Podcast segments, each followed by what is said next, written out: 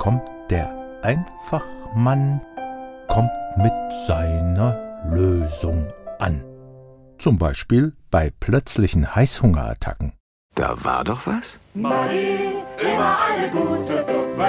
Unvergesslich gut. Nein, eher nicht. Unvergesslich sind Geschmackssensationen im Gourmet-Restaurant, in dem nicht sieben Tütensuppen in sieben Gängen kredenzt werden, sondern ein halbes bis ganzes Dutzend Menschen mindestens einen Tag lang daran arbeitet, aus ein paar Grundaromen etwas zu komponieren, das im Gaumen dann so klingt.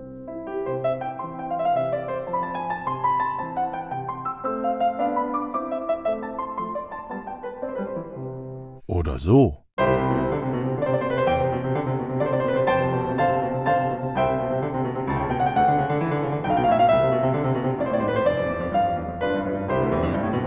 Eine noch ofenwarme Scheibe Brot mit Butter und Salz ist etwas Fantastisches. Keep it simple.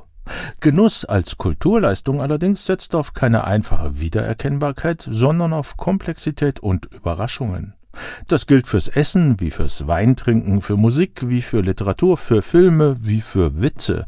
Wo es schnell gehen soll, greift man zum Primitiven mit entsprechenden Verlusten. Wo man Zeit hat, will man nicht einfach abgespeist werden, sondern im Grunde ja ein Feuerwerk erleben.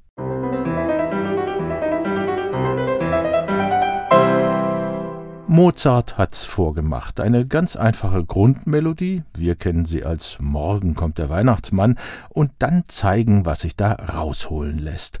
Denn Zivilisation ist der Prozess, in dem sich der Mensch vom Notwendigen befreit, um Zeit fürs Verfeinerte zu finden.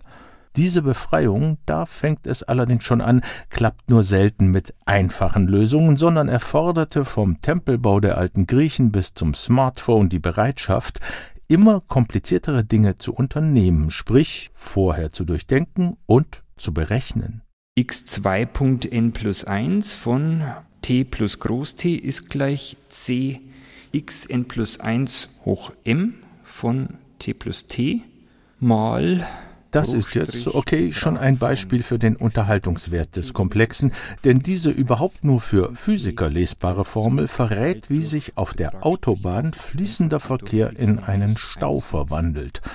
Kann man wissen wollen, muss man nicht wissen, zumal die Formel aus Zeiten vor den Navigationsgeräten stammt, die einen absichtlich und heimtückisch in Staus hineinlotsen.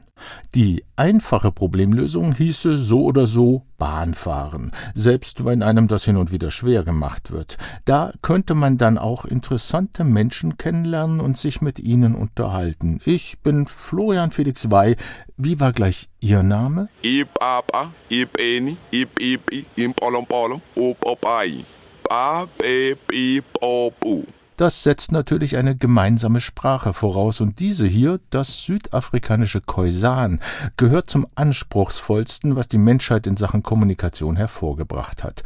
Von 159 Phonemen, also sinntragenden Lauten, sind 83 Schnalz- und Klicklaute, die wir Europäer nur mit großer Mühe verstehen, geschweige denn erzeugen können.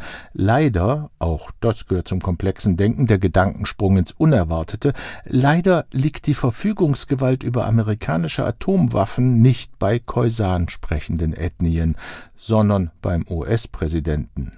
Als Jimmy Carter das Amt übernahm, fand er die Instruktionen im Atomkoffer zu lang und ausführlich und erbat sich eine Einseitenanleitung im Comic-Stil, damit es dann rasch zu Ende geht mit der Menschheit.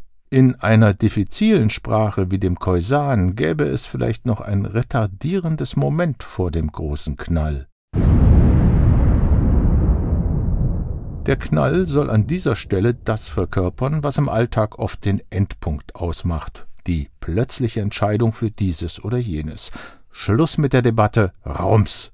Man kann ja nicht endlos diskutieren, irgendwann muss man handeln.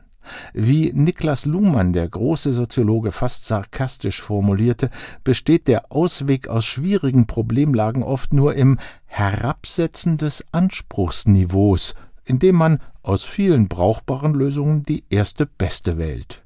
Auf kuriose Weise tat dies 1939 der Mathematiker George Bernard Danzig während seines Studiums.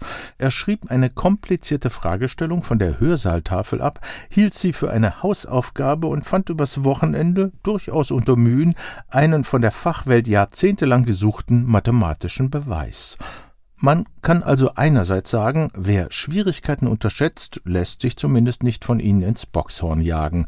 Das deutet die Brauchbarkeit des Prinzips Simplify Your Life im Geistesleben an.